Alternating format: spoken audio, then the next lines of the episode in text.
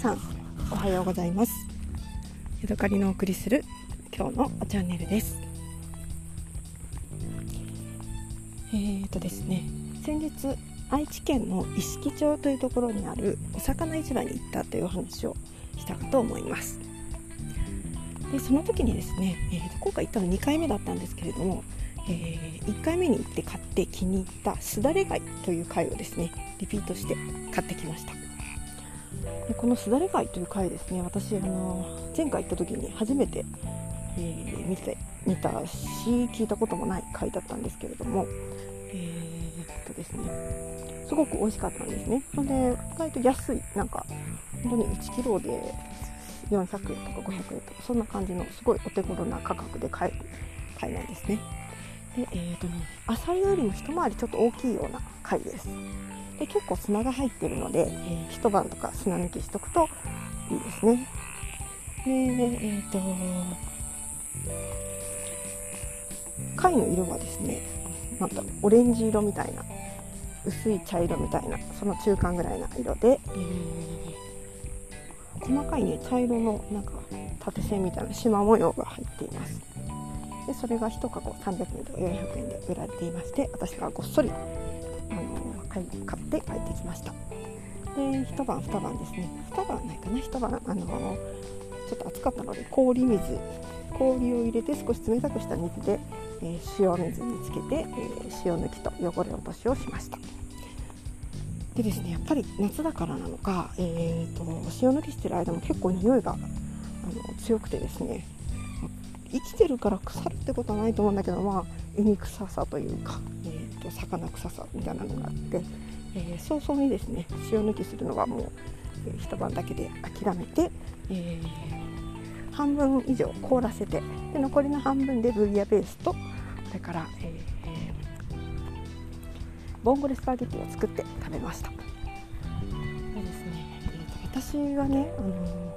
今まで食べた貝料理の中ですごい美味しいなと思って気に入っている料理がですねイタリアのレストランで食べたボンゴレスパゲティとそれから、えー、ベルギーの観光客向けのね観光客向けのレストランで食べた、えー、ムール貝のフリット。フ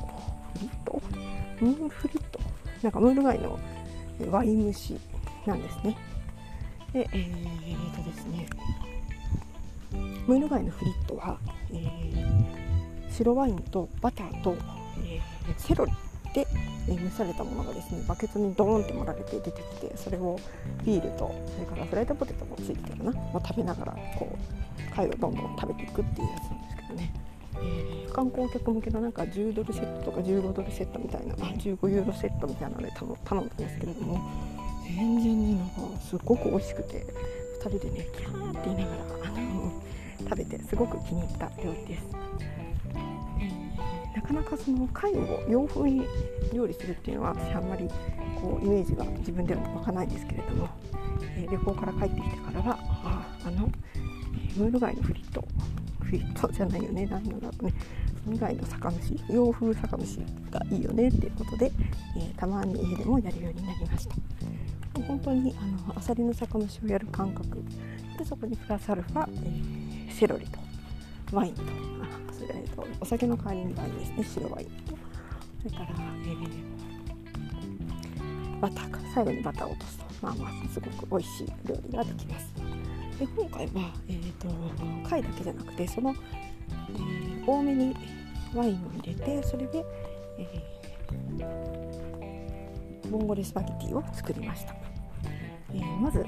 にんにく私はにんにくをもう刻むのを、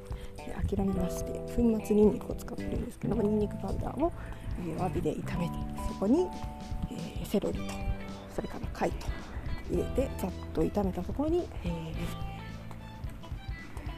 白ワインですね。白ワインを注いで、え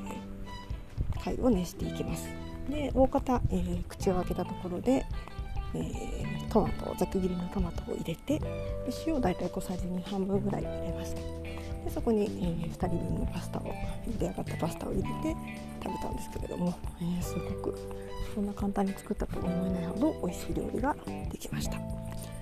で一つねあの美味しいなと思った理由の一つに、えー、スパゲティをですねホットドッグで茹でたというのもありました。まあ、私がホットクックが好きなので、えー、プラスの効果というかなんかそういうのもあるのかもしれないんですけれども普通に、えー、としてあの噛み応えのある麺ができたのでそれを合わせてすごく美味しい料理ができました。というわけで取り留めないですけれども今日の、えー、お話はここまでです。また次回お会いしましょう。さようなら。